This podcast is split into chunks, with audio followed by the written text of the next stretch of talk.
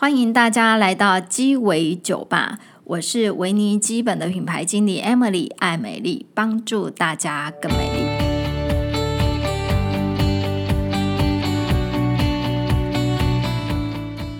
自从去年啊，二零二一年，就是呃，联合国开了一个全世界的气候变迁大会，定调就是二零五零年，我们全世界都要净零碳排。好，就是我们排碳都要零，好，那所以呢，我们要达到零之前，当然就要先减半，就是二零三零年我们会有一个初阶的一个阶段。所以这几年啦，其实大家都会发现说，大家已经从日常生活中慢慢去做一个植物的饮食，因为植物饮食它的确它是可以减少大量的二氧化碳的排出，好，然后减少我们一般树木的。工作量，因为一棵树啊，一天哦，它只能够吸收零点零三公斤的二氧化碳，哦，零点零三公斤，所以你看，这是一件多么难的一件事情哈。所以就是说，呃，现在植物饮食从欧美，然后到全球，甚至台湾，其实在前两三年也慢慢有非常非常多的，也没有非常多啊，就是几个有名的，就是植物的燕麦奶进来台湾。好，然后呢，当然除了燕麦奶之外，我们今天我会跟大家分享，除了为什么燕麦奶它可以就是吃这个可以比较环保，不仅对地球环保，而且可以做到体内环保。首先要欢迎我们今天的特别来宾，就是职人良心的执行长徐敬堂。嗨，大家好，大家午安，我是敬堂，嗯、是帅哥，帅哥，好、嗯啊，谢谢。对，然后敬堂，请你自我介绍一下。OK，好，那首先非常荣幸，因为这是第二次来到文理基本做直播。对，那前一次就是呃用那个可夫莱的策略长的身份来跟大家分享。是，那这一次的话，就是呃，因为我在最近。发现一件事情，就是在推广植物饮食，嗯，其实对自己以及对整个环境都非常重要。哦、嗯，所以我们成立 Plan A 这个品牌，是对啊。那就是像我们的 slogan，就是要有好肤质叫无肤质。我觉得这是一个很棒的 slogan，嗯。那刚好也契合，就是呃，我觉得除了要做好体外保养，嗯，其实体内保养也要做，而且它其实非常简单，你靠吃。就好，可以做好自己体内的保养。嗯，那请问就是执行长啊，为什么燕麦奶这件事情，嗯哼，就是说我喝燕麦奶取代牛奶，为什么可以减少二氧化碳的排放？为什么可以爱地球？呃，我觉得很直接哦，就是为什么会推广这一款燕麦奶，其实有一个很大的目的就是我们要取代牛奶。嗯，对。那呃，不是说牛奶不好还是怎么样，而是因为我们在要生产牛奶的时候，嗯，哦，因为牛只的饲养，所以你可能要砍伐树林。对，你要有一个就是可以、就是、种草圈养它的地方。对，嗯、哦，那可能就会直接因为树林减少，那碳排一定会增加。嗯，那再的话，就是因为牛只的饲养，嗯，哦，它就是因为它是反刍动物嘛，是。它的呼吸跟排气，嗯，就是不断的在排甲烷。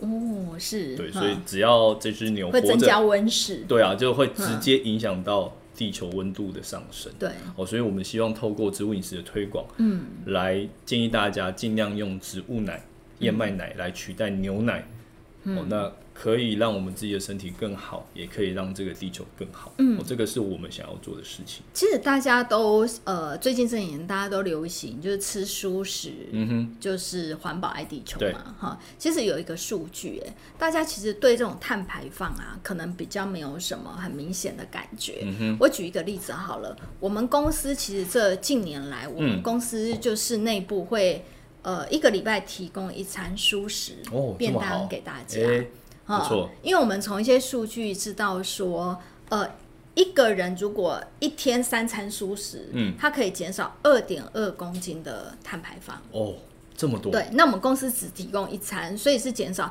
七百六十克左右的碳排放。那、嗯、也、嗯、很棒啊，对，超级棒。那我们公司如果说一周一次嘛，哈、嗯，那如果一年下我们算五十次好了，哈。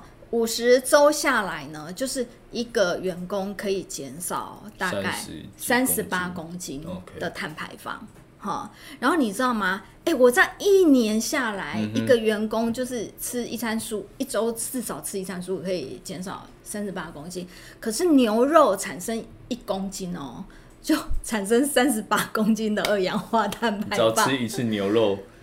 对，一年的努力就，就破功了。对，所以其实那个二氧化碳的碳排啊，所以我我是觉得说，勿以善小而不为。嗯、你如果你今天就是至少你吃一，你如果你一个礼拜七天，你有一天吃蔬食，嗯，好，那至少你就可以减少二点二公斤碳排。我觉得这其实超级重要。嗯、但是其实我们在推广植物饮食，我们没有要大家吃素，对，而是尽量用植物性的摄取来取代动物性的摄取，是、嗯、对，因为这个其实呃，除了碳排会有直接影响，嗯、哦，那其实对自己的身体，我觉得也会有正向的影响。是。东方人乳糖不耐症的蛮多，是不是？大概占多少？据说好像有将近八成。但是我我觉得可能很多人不知道自己有乳糖不耐，对，对吧？那像我自己，你也会吗？我我我很明显就是呃，我举一个很有趣的例子，因为我们在南部有一个学长，他是开牛奶锅嘛，那他有冷冻包，对，是高雄有一间牛奶锅，搜寻一下超有名，超好吃。然后他做的冷冻包，我就订回家里，在家里煮牛奶锅，那吃一吃哦，很好吃很好吃，突然肚子痛，就去上厕所，然后吃完继续吃，呃，出来继续吃。就边拉边吃吗？对，对不起，就是、大家在吃饭时间。但这是呃，对啊，哦，那又或者是有时候可能就是、嗯、呃排便比较不顺的时候，我就喝一杯热拿铁。热拿铁，对，大概几分钟后就、嗯、就有。跟我一样，我我觉得我也是乳糖不耐症。嗯、其实东方乳糖不耐症的人还蛮多的。对啊，那我觉得可能第一是大家不晓得啦，嗯，第二就是因为大家的。症状反应都不同，嗯，对吧？有些人像我们这种就是跑厕所的，我觉得算轻微，嗯，有些人甚至就直接过敏反应，他可能身体会起疹子，然后甚至可能会呃这边肿那边肿，甚至会危害到自己的自身安全，是，对啊，所以，我我觉得其实这件事情，你只是改变饮食习惯，嗯，就可以让自己的身体更好。我觉得这件事情真的很重要。因为没有说大家一定不要喝牛奶，但是你如果。比方说，一个礼拜会有几天用燕麦奶、纯植物的燕麦奶去取代牛奶的话，燕麦奶它其实是跟牛奶比，它可以降低百分之八十的温室排放。温室气体这么多，百分之八十很多哎、欸，嗯、哼。因为我觉得我们现在其实为什么大家要这么注重整个环境或是二氧化碳的排放，是。就是不要让地球的温室效应一直上升，嗯、因为我们要守住就是就是那个一点五度。我们如果整个地球再上升一点五度的话，那我完了，那个冰山融化，台湾应该会被淹没，啊、我们都要住到住到玉山去了。对啊，嗯、空间越来越少。对。执行长，你你这个虽然是台湾的品牌，嗯，但是它是意大利生产，是为什么你要跨国合作，拉到这么远，跑到意大利去生产这一罐燕麦？OK，呃，这当然是就是背后有一点小故事，嗯、因为我们当初在研发，我们想要，因为我们主要是做植物饮食推广，嗯，那我们想要先用饮品来跟大家沟通，嗯、是。那因为我自己本身是做食品的嘛，所以我知道很多的化学添加物，嗯、那我知道这些东西它对人体其实是无害，嗯、但是我就不想要。就是自己的产品也加这些东西。是好，那我们当初在做研发的时候，我们两个初衷：第一，我不要有任何化学添加；嗯，第二个就是我要它可以常温保存。嗯，那我们就决定好这两个目标之后，我们就找了台湾大大小小的工厂。嗯，老实说，没有人愿意帮我们代工。为什么？嗯，第一个是麻烦。技术吗？对，呃，其实可能背后原因就是技术啦。那我觉得主要是观念哦，因为大家嫌麻烦，就是说，哎你添加一些东西，台湾消费者可以接受的，嗯，但我想说我不接受啊，我就不想要啊，哦，这是第一个，我觉得。因为想说台湾的鸡蛋不一定没有加鸡蛋，还不是卖很好？对啊，大家还是照吃。哦，那但因为我们自己要吃嘛，所以会特别讲究。好，那这是第一个，我觉得是观念，就是大家哎，就是这些工厂不管大小，他就觉得不需要去做这件事情。嗯，对。那再来，我觉得就很直接啦，就是设备它没有办法跟上。那呃，好。找不到在台湾找不到工厂嘛？那我们就辗转得知，哎、欸，意大利有这家工厂，可以去帮我们做到这件事情。是，老实说，我们还是花很多时间在跟他沟通，了、因为毕竟就是可能风俗民情不同哦。然后我们就希望他可以照我们的比例配方，嗯，来帮我们做代工。嗯，对。当我们跟他讲，哎、欸，我要用我的比例配方的时候，不要，他不帮我们做。哦，意大利人很坚持，他就觉得、嗯、我干嘛没事找事做？为什么要听你的？哎、欸，对，嗯、对，而且呃。就这样啊，嗯、我我不接你的单，他也不会怎么样。哦、好，不做最大啦。对，嗯、但后来我们其实就是用理念在跟他沟通，嗯、我们直接把我们为什么想要做这个品牌，是、嗯、为什么我们想要推广植物饮食，嗯、为什么要做这款燕麦奶出来，嗯、我们就跟他沟通我们的起心动念。嗯、那其实呃，我觉得理念还是最重要，因为他最终也是接受我们这个想法，所以才同意帮我们代工。嗯，对啊，而且我们成分真的非常单纯，嗯，我们就是水、水无麸质的燕麦，嗯，葵花油，还有海盐，海盐，就这样。就四种成分，对。那你如果说你没有添加一些化学成分，嗯哼，然后或者是抗氧化剂，那它怎么怎么常温保存？这个就是技术，嗯，对啊，技术可以透露吗？可以啊，嗯，就是他们的设备就是有一个方式，就是做到超高温，嗯，的杀菌，是，就是它可以瞬间把温度提上去，把菌杀掉，但是不会影响到天然的风味，嗯，那你可以试喝看看。其实我们这一款燕麦奶。我们有几个要求：第一，单喝就要好喝哦，这个很重要。真的很甜，对啊，而且它那个甜哈，真的是那淀粉里面那个天然的甜味，就是天然的甜味。我第一次喝的时候，我真的去看那个成分表，它没有放糖啊，为什么这么甜？嗯、没错，这就是食材，天然食材它有趣的地方。嗯，哦，那第一，单喝要好喝，再来我们要可以搭配咖啡做拿铁，嗯，对，然后再来的话，我们可以搭配茶饮做奶茶。我觉得它有一点豆浆的味道，哎。一点点，但其实就是天然谷物嘛，嗯、它就会有这个味道，哦、嗯，对啊。那再的话，我们可以做很多，比如说烘焙啊，做甜点啊，蛋糕。所以它也可以做拿铁。它可以做拿铁。它只要它做拿铁，那个泡泡细致嘛。你可以一样可以去做打发。但是你会建议，就以台湾的，就是咖啡来讲，可以生烘焙适合。哦、嗯 oh,，OK，这个是很有趣的地方，就是呃。可能比如说像星巴克他们的燕麦奶拿铁，嗯，哦，就是他们用的燕麦奶，大家可能会好奇为什么会添加一些就是可能我们不是很熟悉的成分在里面，嗯，它其实目的就是要去做酸碱中和，就什么磷酸、磷酸钙啊、碳酸钙，是。哦，因为天然的燕麦有一个很有趣的现象，就是它会把其他食材的酸味去保留住，哦，所以如果今天我们用的咖啡豆，它可能是比较浅烘的，是，那它会有果酸。还在里面，所以当我们的燕麦奶跟就是前烘的咖啡配在一起的时候，嗯、那个酸味会被提出来。哦，如果你喜欢喝酸味的拿铁，可以啦。嗯，哈，不是酸掉的拿铁，是带酸的拿铁。就是、哦，有些人确实是蛮喜欢。对对对，日本很爱喝酸味的拿铁，哦、真的酸味的咖啡。哦、嗯、，OK，所以这个是天然食材有趣的地方。但我们就我们知道，但我们还是不去加什么磷酸钙跟什么碳酸钙，因为就。就不要啊！是因为我发现呢，它这一款拿铁啊，真的是，呃，跟台湾或者是不管台湾进口品或者是台湾当地的品牌来比，嗯、就是因为我自己做保养品做这么多年了，我都会很习惯去看，呃，架上一些食品后面的成分表。好，比方说台湾的一些燕麦奶，可能都会加一些什么胶。嗯哼，好，然后会有一些其他的一些成分，真的它成分就不像这个这么的单纯。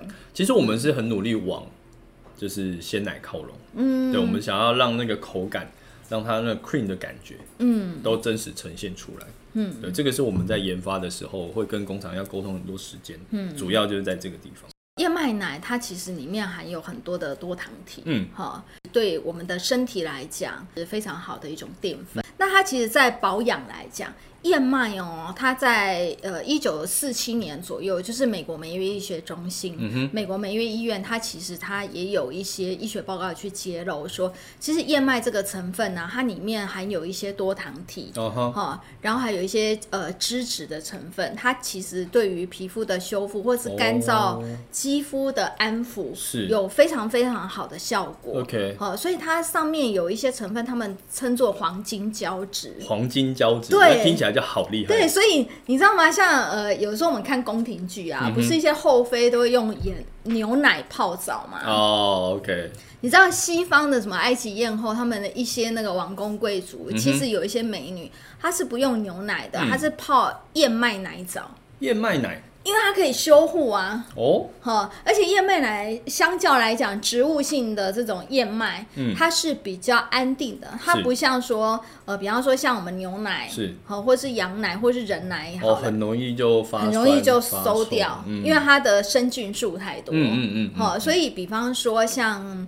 呃，韩国的宋慧乔，她之前她有接受媒体的采访，她说，哦，她有时候她都会用牛奶洗脸。哦，哈，可是其实我觉觉得以皮肤科医生来讲，他们也不太鼓励，嗯，因为牛奶的生菌素其实含量是还蛮高，是，你要么就把它洗得很干净，OK，哈，而且我觉得我们皮肤保养，就是有时候大家有个观念，嗯、就是说我们皮肤虽然是人体最大的一个器官，没错，但是。它是一个保护器官，它不是一个消化器官哦，所以不要把吃的东西一天到晚往脸上抹。哦，真是蛮奇怪的。对，不要说什么东西，呃，就是就是哦，牛奶，呃，可能大家觉得它钙质很多，蛋白质很多，嗯、然后你觉得呃可能对身体好，你就把它拿来洗脸洗澡。那那我听过很多的保养品或者是乳液都会添加牛奶成分，嗯、或者是像什么绵羊油啊、绵羊乳液。嗯这样子对皮肤有直接的帮助吗？嗯？好，如果添加呃奶类的一些乳液或是保养品，嗯、大家其实后面可以去看一些成分，它大部分都放的就是什么呃牛呃什么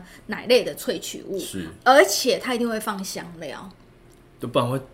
对，而且它一定会放更多的，就是所谓的防腐剂。嗯，好，通常来讲，你闻到的那个奶香味不是真的奶，是香料的味道。哦，对。那不然你想，我们在室温上大概一两个小时，你可能牛奶就不太敢喝。嗯、那为什么一些呃含有牛奶奶类的一些保养品，嗯、你可以放五年呢？一定放很多。对呀、啊，对，呃，它的猫腻就在后面的成分表。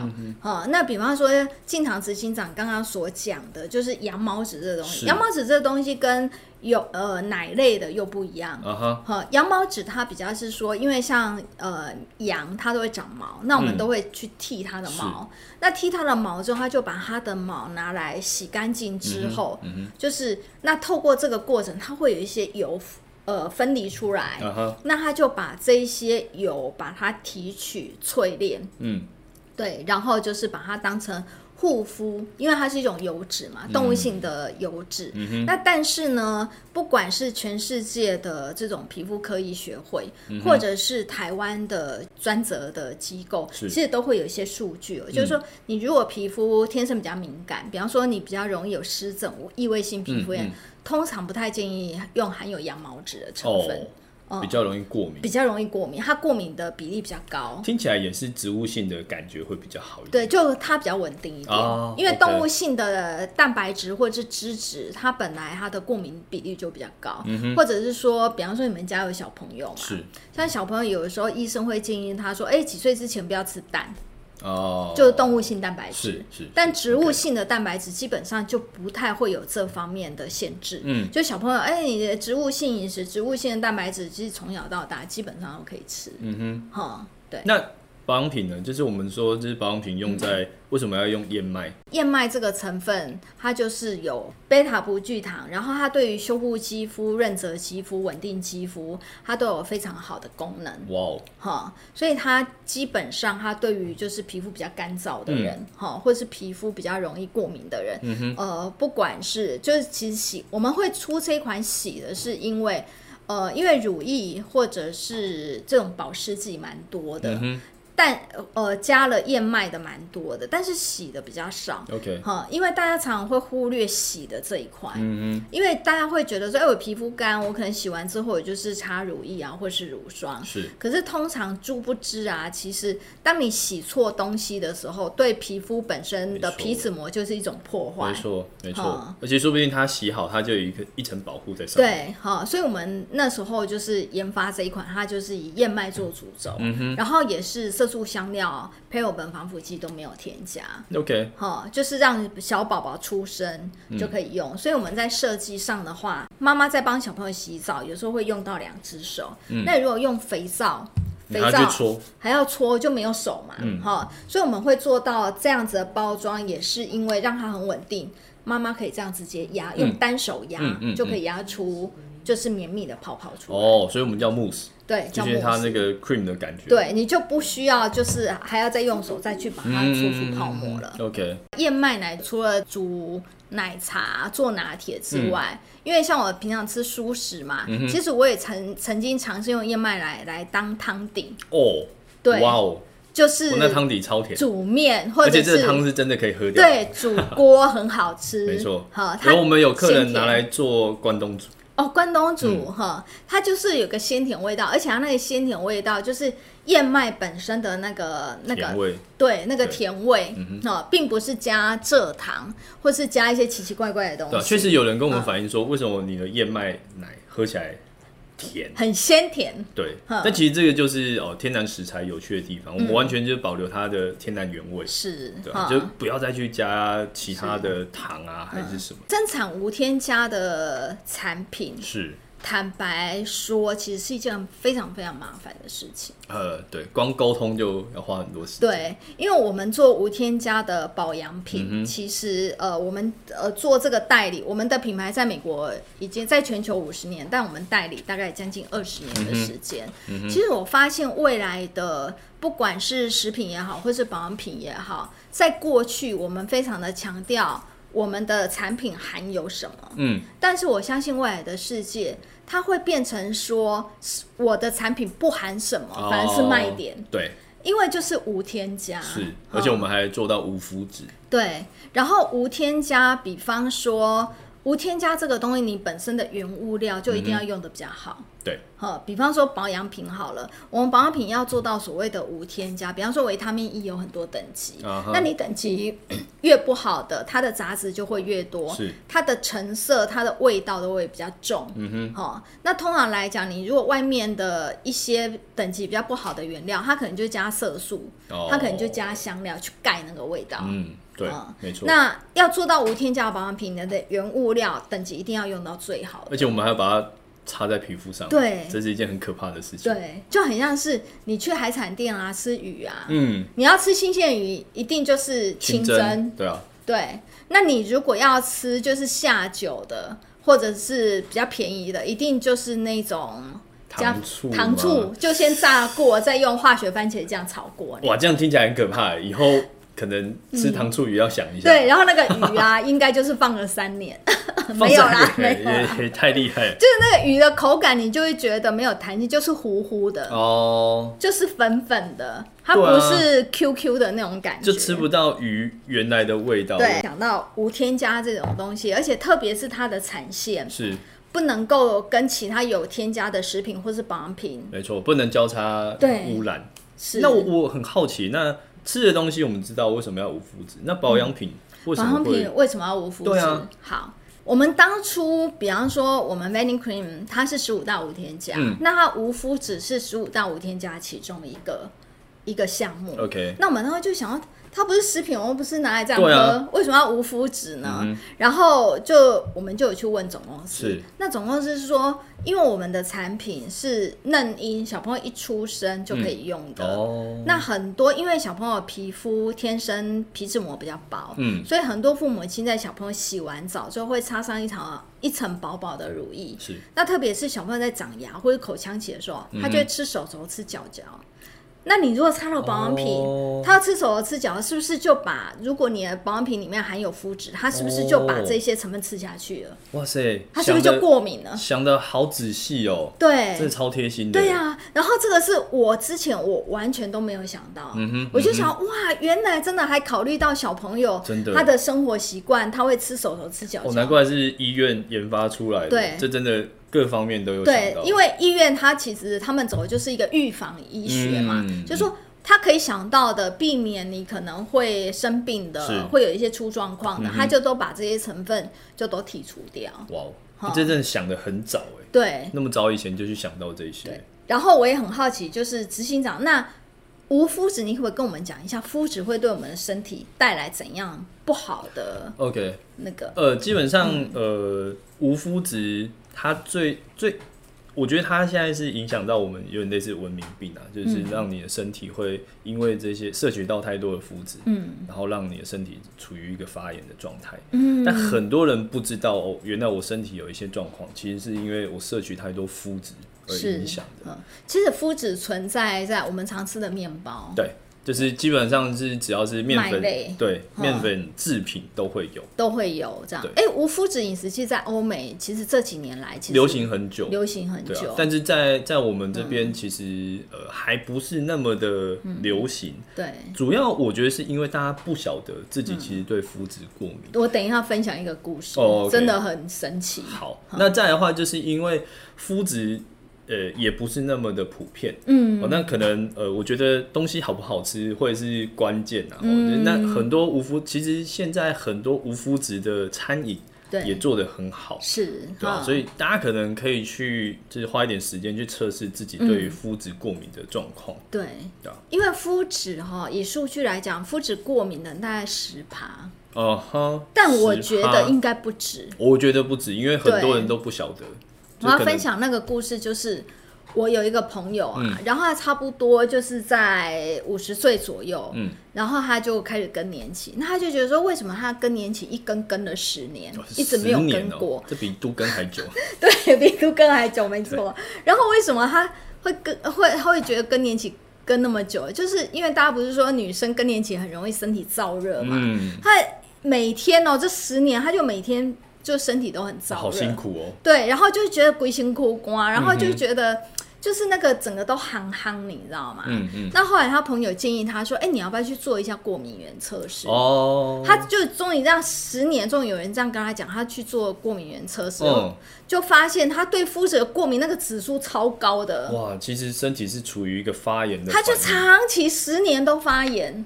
然后他为什么会就是他的肤质过敏指数那么高？就是因为他们家很习惯吃就是面粉类的的食品，比方说他们面啊或者是水饺，一天至少会有一餐。哇！那因为他们饮食习惯就是这样，所以十年来就累积那个肤质过敏。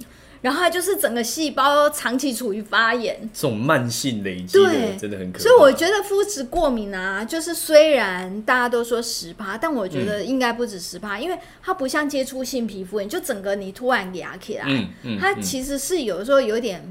那种温水煮蛙，你知道吗？就是你其实不晓得，对，但是你一直在累积，一直在累积。我觉得这是最可怕的，这种不知不觉最可怕的。而且你知道，细胞发炎除了让你很不舒服之外，嗯、细胞发炎其实也会造成皮肤老化。哦，嗯，会看起来比较老，会比较老，嗯，所以就是细胞，比方说，为什么我们不要熬夜，不要喝喝酒，就是因为这些都是容易导致细胞发炎的原因。而且肤质过敏哦，大家都会觉得说细胞发炎，嗯，它其实还有一些有一些人他的症状啊，是他可能也会导致骨质疏松，哎，或是手麻脚麻，哦，或是皮肤痒疹，哦，但。但它其实就像我刚刚说，它不是说你一接触到肤质就整个很严重，它其实是日积月累这样子，所以你其实是不容易发现。OK，哦，这真的是长期累积下来的身体的状况。我老实说，我自己没有在保养品上面去想到无麸质这件事，我就想说，就可能饮食顾好，但没想到其实擦在皮肤上。对，更重要哎，因为擦在皮肤上，我们会有经皮吸收嘛。嗯，我们的全身上下有这么多好几百万个毛细孔，嗯哼，那其实你就要想说，其实你给它不好的成分，它还是会透过毛细孔，超可怕的，去做一些吸收。然后我每天擦在身上的，对，都不知道擦了什么进去。所以就是累积的无添加很重要，真的。所以现在的。呃，未来的饮食或者是保养品，嗯、很多不是说我有什么，你有什么不稀奇，而是要讲到说你没有什么，什么。因为没有什么真的真的很难。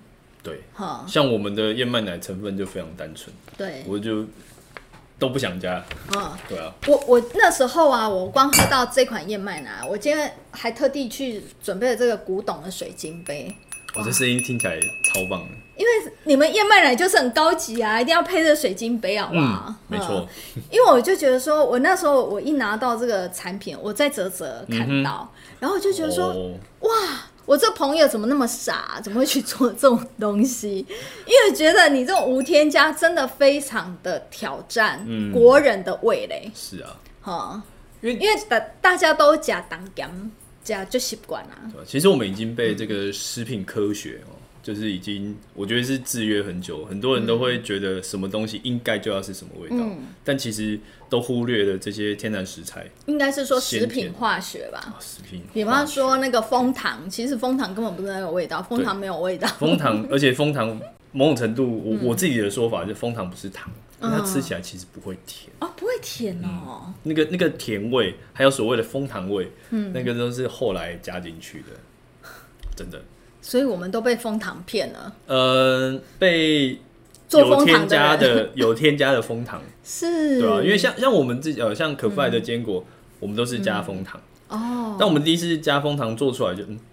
不会甜了，嗯，没有，没有，怎么会这样？没有那种，而且没有，没没有所谓的蜂糖味，反而就是，但我觉得这是天然食材有趣的地方。嗯，我们给不同的人做试吃，他说啊，这可能是焦糖，嗯，这可能是黑糖，嗯，当然也有人猜到是枫糖了，但就是天然的食材，它就会有这种很有趣的变化，是，对吧？我觉得这是很棒。那像我们的燕麦奶，就喝起来就是甜。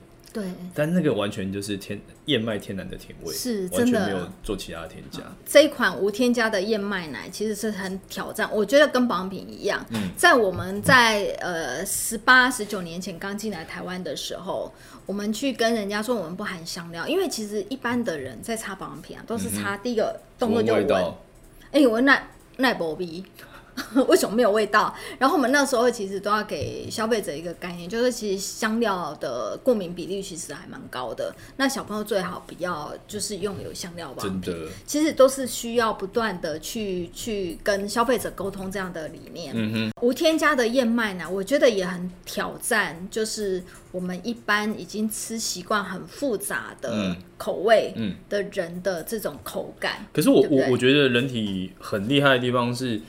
反而越单纯越无添加，嗯、你越容易上瘾。真的吗？因为你很快就会，就比如说你你，当然可能我们一开始会被添加物，嗯，就被蒙蔽。嗯、可是当你开始接触完全无添加的食材之后，嗯、你的身体会告诉你啊，这是好东西，你应该要多吃，嗯、你应该要常吃。对。那我觉得它就会久了就会形成一个保护机制。当你吃到有那些化学添加，它可能对你身体没有直接帮助的，嗯，你的身体就会起一些反应，嗯，它告诉你啊，这个东西。少吃，或是不要吃。哦、真的哎，我们之前有一个客人很可爱啊，就问我们说：“我现在用习惯维尼基本这种无添加的东西，我会不会用久了之后，我对一些有色素香料、有添加的保养品，我用了之后就会不习惯？”一定会啊，一定会不习惯啊，因为你已经很习惯很单纯、很健康的东西，嗯、就很像是你习惯不吃味素，嗯，已经很久了，你突然去吃到味素。你一定有一些会头晕，对，有一些会口干舌燥，嗯，会很不舒服。但它就是一个保护机制啊。对，这种东西你身体就告诉你要少吃。你就是饮真体质嘛，对不对？对，我是人体试毒剂。为什么？为什么？我觉得像我自己，因为开始做食品之后，因为我们都是尽量不要有化学添加，嗯，所以我们都会很在意我们到底用了哪些食材。嗯，好。那久了，我身体就变得非常敏感。嗯，哦，比如说我吃到它加工方式是比较燥热的，对，我喉咙马上就会缩起来，就开始肿胀，很快。然后当然再再严重一点，我身体也会开始过敏，甚至眼睛就会肿起来。有时候可能还会发烧。对啊，很严重，就是发烧。对啊，但我我觉得就是回到自己身上，就是呃，当你吃到太多不好的东西，其实你身体很快就会告诉你这种东西。我非常的同意这一句话，就是你的身体会告诉你，嗯、像保养品也是一样。当你用习惯就是无添加保养品之后，你一旦用了一些成分太复杂，嗯、你的皮肤会告诉你他不喜欢这个东西。OK，对，而且你知道吗？有一些妈妈很妙，嗯，有一些妈妈是怀孕的时候，小朋友就帮妈妈选保养品，嗯哼，好。帮妈妈选保养品，你知道有一些孕妇啊，她呃就是在怀孕之前很喜欢擦有香料的东西，但一怀孕之后，她只要碰到含含有香料添加的保养品，她就会想吐，所以她就只能去擦无添加、没有香料的保养品。哎、哦欸，这真的就是在保护妈妈。对这听起来，那那其实孕吐其实差不多就是这意思，嗯、就是说你吃到其实对身体不好的东西，就会孕吐这样。哎，欸、嗯，好神奇、喔。对啊，所以其实有的时候就是，呃，怀怀孕的时候，有时候你的宝宝会帮你选产品，嗯，不管是吃的东西，嗯、或者是擦的保养品，嗯、其实都会这样子。哇，嗯、这真的是很还蛮有趣的哈。对啊，嗯，无麸质这个概念，可能在台湾来讲，大家还没有非常非常的普遍。嗯，但是其实我觉得，随着大家饮食的方式越来越西化，比方说我们现在的早餐不一定是吃清粥小菜，嗯、大部分都吃面包，嗯，方便啊。对，所以你可能有的时候你要去观察一下自己的状况。如果说你今天你吃的不是面包，不是、嗯、呃麦啊之类的，可能就是身体会比较舒服一点点。嗯、那你可能你就要观察说你是不是对这个肤质会有一些过敏的状况。是是，我我觉得像我自己啊，就是如果吃到比较不适合自己身体的东西，嗯、我我反应是蛮快的。是，那尤其是我开始，因为我我主要是推广植物饮食嘛。嗯嗯当我把就是动物性摄取降低，植物性摄取增加的时候，嗯、其实有两个反应很直接。第一就是脑袋会比较清楚，哦，脑袋会比较清楚。再来就是身体的状况会比较有精神。是、哦，我觉得这对我来讲是很大的差别、哦。我我觉得我吃东西，嗯，我如果吃到不不对的油，嗯哼，我的痰就会很多，哦，我也会很不舒服。然后胃素那些东西更不用讲，那个就是会让我就是。整个身体非常的燥，OK，哈、嗯，那我如果吃错的东西，你知道吗？我就会脑雾，哎，就会脑雾，就会第二天早上醒来的时候，就会觉得说，哇，后面就整个那个一坨就脑雾，整个头是晕的。这样听起来，其实我们如果要让自己的身体好，嗯、要让自己状况好，其实吃东西超重要。对，吃东西非常非常重要，嗯、因为你本来就是，其实透过健康的饮食，本来就是。嗯呃，可以做到疾病的预防，嗯嗯嗯、因为比方说现在的一些呃疾病，比方说高血压啦、糖尿病啊，就是不正常的作息跟饮食所造成。就其实。问题都在自己身上。对，问题都在自己的的身上，就是说你选择的食物，就是代表说你选择怎样的健康的程度。哦，哈，你想要过怎么样的生活，其实是自己决定的。那我觉得保养品也超级重要。对，你今天要把东西擦在，因为皮肤嘛，嗯，你要擦这些东西在自己身体上，我觉得你更要好好讲究。哎，我觉得吃进去跟擦在身体上一样的道理。我觉得真的要。好好调，对，我就无添加，真的未来一定是一个很重要的一个课题。嗯哼，好，比方说以前大家呃都会觉得说，哎、欸，要给小朋友擦天然的，所以他就会选一些玫瑰味啦，选一些什么有香香的味道。Oh. 可是殊不知这些其实都是比较化学添加的成分。好、嗯，嗯、然后再加上说，其实有一些妈妈很喜欢把自己的喜好加注在小朋友身上。Oh. 比方说妈妈喜欢擦玫瑰味的东西，可是你知道玫瑰。玫瑰这个味道，它它基本上它就是比较容易去刺激小朋友的荷尔蒙。嗯，那当他还在生长，他的身体的机制还没有那么那么完整的时候，小朋友对一些坏的不好的物质，它它比较容易全然吸收。所以它有香料的保养品，有时候会干扰小朋友的荷尔蒙，会让他会刺激他的雌激素。哎、欸，这听起来真的超级重要。对。会刺激小朋友的雌激素哦，所以以前会有个医学报告啊，说呃小朋友一两岁、两三岁，因为妈妈长期给他擦有香料的乳液，小男生就长出胸部来，小胸部、嗯、就刺激他的雌性激素。嗯，好、哦，所以就是大家尽量就是。无添加，比方说像那个之前也是啊，有很多的小男生喜欢吃炸鸡，对，那因为那个那个鸡块里面含有太多的荷尔蒙的成分，他就吃进去了，所以小朋友也会、嗯、小男生长出小胸部。哇，我我觉得就反正问题是一样，就是你一定要很在意你吃了什么，跟你擦了什么。嗯，我觉得这真的很重要，不然的话，当你发现。要去处理什么问题的时候，那个时候你要花费的心力跟成本都更高。对，哈，最好一开始就把保养做好。对对对，嗯、就是你只要吃的好，用用对东西，吃对东西，嗯、其实都可以避免到大部分的一些身体的不舒服，嗯、跟长期累积所下来的疾病。嗯，哈也可以帮我们健保局省到很多钱、啊。哎、欸，这倒是，对不对？哈，这样我们健保局才不会破产。对。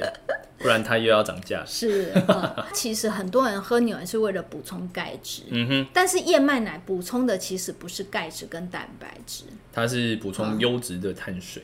优质、嗯、的碳水，碳水化合物，对不对？碳水，那执行长可不可以跟我们讲一下优质的碳水为什么我们要补充？OK，呃，我觉得很多人他好，比如说我们讲运动的人，嗯，他可能想要让自己的身形看起来再更 fit 一点。嗯，好，那我们就会提到一件事情叫增肌减脂。对，我我努力运动，运动就是让自己就是脂肪减少，嗯、肌肉增加。嗯，好，那很多人就是哦，运动完就要摄取高蛋白，对，这没有错。我们就是透过蛋白转换成氨基酸。变成肌肉，嗯、可是这中间有一个很重要的机制，就是在转换的时候，其实就需要碳水的摄取，它才可以把这些好的蛋白变成肌肉。嗯，如果你只吃蛋白进去，你没有摄取到适量的碳水的话，是它其实就不会那么顺利的转换成肌肉。哦，所以优质的碳水是一个很好的转换剂嘛？对啊，我就讲它就是一个触媒转换。哦，你要把蛋白转换成肌肉，是，那你就需要好的碳水。嗯，对啊，所以你你运动完，你不是只要吃蛋白就好，你还要搭配好的碳水。是，对，那燕麦就是一个很优质的碳水。嗯，对，我觉得它这一你们这一款燕麦其实是小朋友跟老人家老人家都很适合。对啊，那我觉得特别是老人家，因为呃，老人家可能常会听到，比如说肌少症啊，或者是骨质疏松，很容易就骨折，那是因为我们吃的东西。